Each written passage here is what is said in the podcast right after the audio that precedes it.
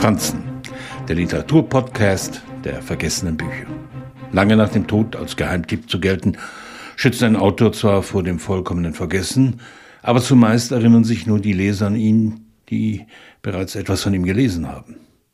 Walter Serners Die Tigerin umgibt ein gewisser Kultstatus, als würde man ihn heutzutage noch unter dem Tisch verkaufen. Die Geschichte spielt im Milieu der Huren, Ganoven, inmitten der Halbwelt, die viele Erzählungen von Serner bevölkert haben.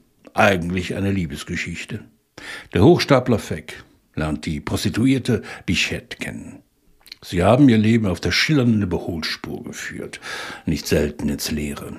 Nach wilden Nächten voller Leidenschaft schwören sie sich, sich gegenseitig nicht zu verfallen.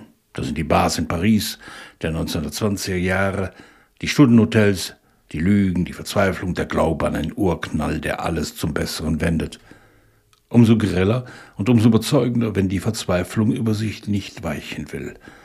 Abenteuerlustig, unbändig beschließen sie ihr Schicksal selbst in die Hand zu nehmen. Man reist an die Côte d'Azur, lockt Bichets Liebhaber in eine Venusfalle und erpresst sie anschließend. Was umso leichter fällt, da man ja alles hinter sich gelassen hat, mit allem fertig ist. Beide treffen eine Abmachung.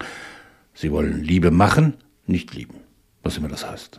In jedem Fall unterwirft man sich nicht den Konventionen und genießt das Außenseitertum in vollen Zügen. Unangepasst. Machen wir doch uns, heißt es gleich zu Anfang und könnte wunderbar als Slogan für Influencer herhalten, wäre die Welt eines Walter Serners nicht längst versunken.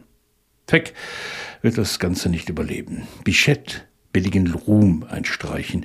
Die Geschichte schließt mit zwei Fragen. Ob er mich geliebt hat? Ob ich ihn geliebt habe? Egal, ob man sein Leben nur zum Schein lebt. Die Antwort lautet immer gleich.